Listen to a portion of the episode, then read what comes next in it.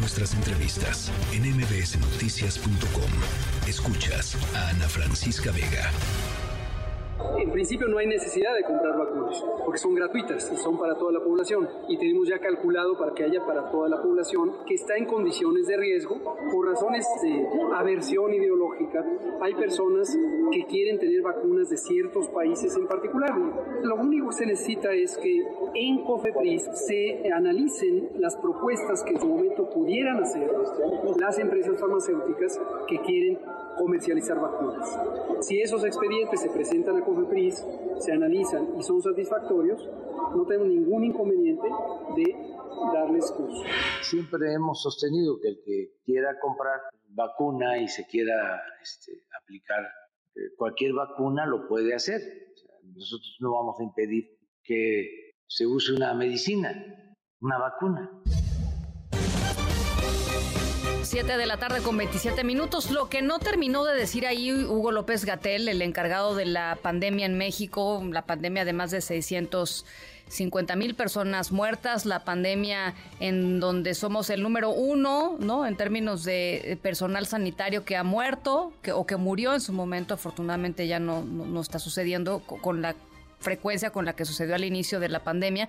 Eh, ese señor, Hugo López Gatel, lo que no dijo es que eh, por lo menos dos de las grandes farmacéuticas ya entregaron ese expediente a Cofepris para tratar de poder comercializar la vacuna en nuestro país hace mucho tiempo. Eh, uno hace más de un año eh, otro hace ya varios meses y bueno, pues siguen esperando que efectivamente él y su santo dedo, digamos, termine por decir si sí o si no entran las vacunas al mercado. Javier Tello, médico cirujano y analista en políticas de salud. ¿Qué está pasando, Javier? Me da gusto saludarte. ¿Qué tal, Ana Francisca? Buenas noches. A ver, cuéntanos un poquito cuál es el proceso por el cual estas compañías, digamos, tendrían que entrar o podrían entrar al, mercado mexicano y son compañías que, es, pública esta información, ya eh, em, eh, pues mandaron sus expedientes a la COFEPRIS y, y simple y sencillamente pues no hay respuesta de la COFEPRIS, siendo que además esas vacunas ya han sido utilizadas en México, que son la AstraZeneca y la Pfizer. Sí, mira, Ana Francisca, es una excelente pregunta. Y antes que nada, hay que hacer una aclaración aquí para que tu auditorio lo sepa. ¿eh? El que una vacuna se apruebe por la Comisión eh, Federal de Protección de Riesgos Sanitarios no es una concesión graciosa del presidente, no es una dádiva de Hugo López Gatel. Ellos están fuera de todo este contexto.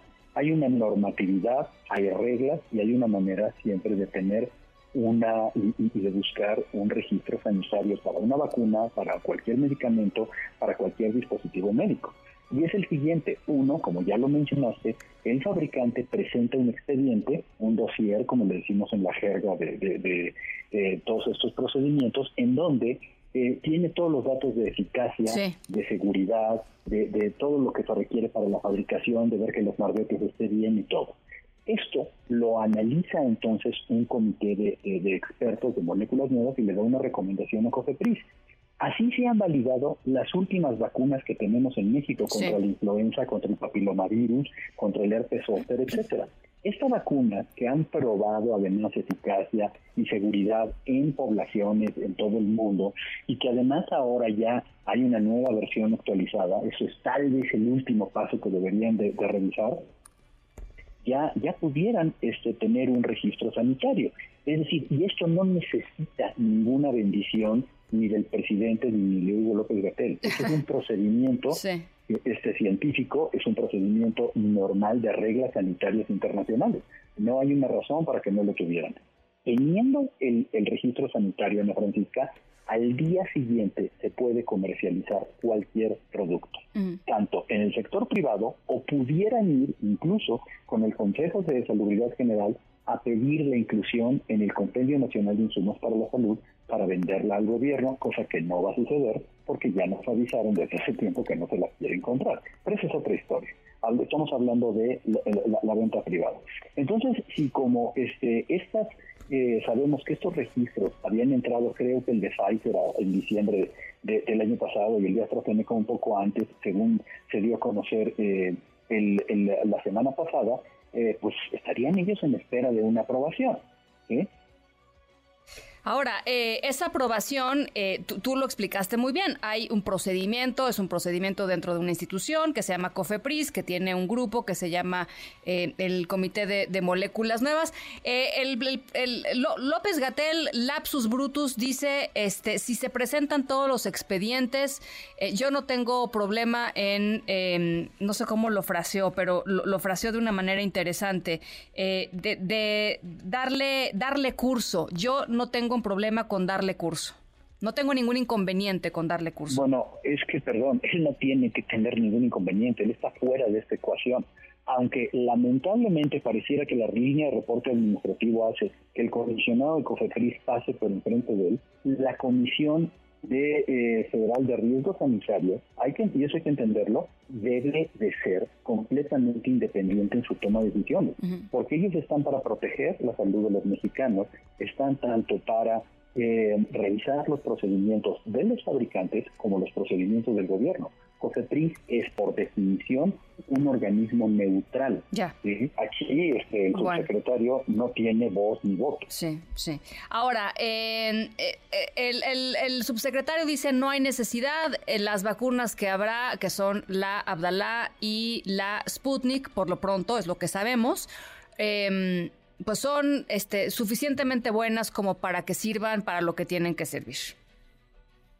Mira, no es del todo correcto. ¿Por qué? Porque nosotros sabemos actualmente la recomendación y la recomendación del Centro de Control de Enfermedades de los Estados Unidos para toda, absolutamente toda la población de Estados Unidos mayor de seis meses es que se aplique una vacuna para las variantes, una vacuna actualizada para esa variante X, este XBB que, que existe en este momento y que ya el día de hoy ya se está administrando, ya llegan las alertas a los usuarios de las farmacias para que sea aplicada en los Estados Unidos.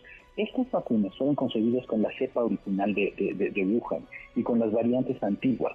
Es decir, no tenemos una prueba de que estén causando eh, una inmunidad adecuada. Por supuesto, que nuestra responsabilidad es decirle a la gente que se ponga la vacuna la que haya o la que le vayan a dar pero normalmente en una, eh, eh, una política responsable debería buscar que la población tuviera la vacuna de mayor vanguardia. Eh, bueno, acabas de darle en el clavo, una política responsable. Eh, pues parece, eh, Javier, que más bien es un tema de una política que en este caso quiere ahorrar, como lo ha hecho toda la pandemia. Y yo me pregunto, la verdad, si, si en la lógica de Hugo López Gatel no corre pues el argumento si, si en una pandemia con más de 650 mil muertos no le pasó nada, no, perdió su chamba, sigue tomando decisiones, pues ¿qué va a pasar con dos vacunas que no le gusten al, no sé, al, círculo rojo, ¿no? A la gente que pues, se puede ir a vacunar a otro lugar o que, o que tenga el, suficiente contexto como para... Em, em, como para inconformarse, porque pues yo creo que la, la, la, lógica de Hugo López Gatel es más o menos esa, ¿no? yo creo que lo que lo que tiene Hugo López Gatel siempre ha sido un, una mala concepción, una concepción medio retorcida de la economía de la salud. Entre menos se gaste y más se proteja a números abstractos que él quiere tener, seguramente existe, para él no lo sé, una mortalidad aceptable o algo por el estilo.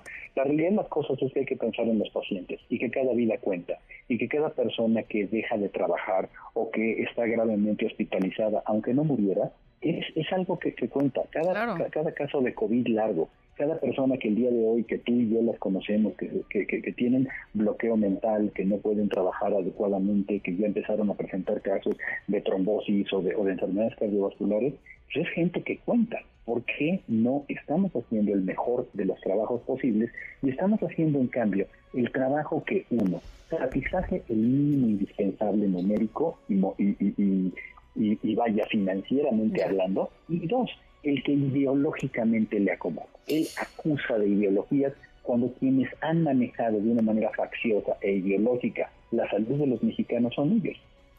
Bueno, pues ahí está. Era importante esta explicación, dadas las declaraciones del presidente y del propio López Gatel esta semana. Mil gracias, Javier, como siempre. Ana Francisca, un abrazo, que estés bien. Un abrazo, el doctor Javier Tello. Noticias.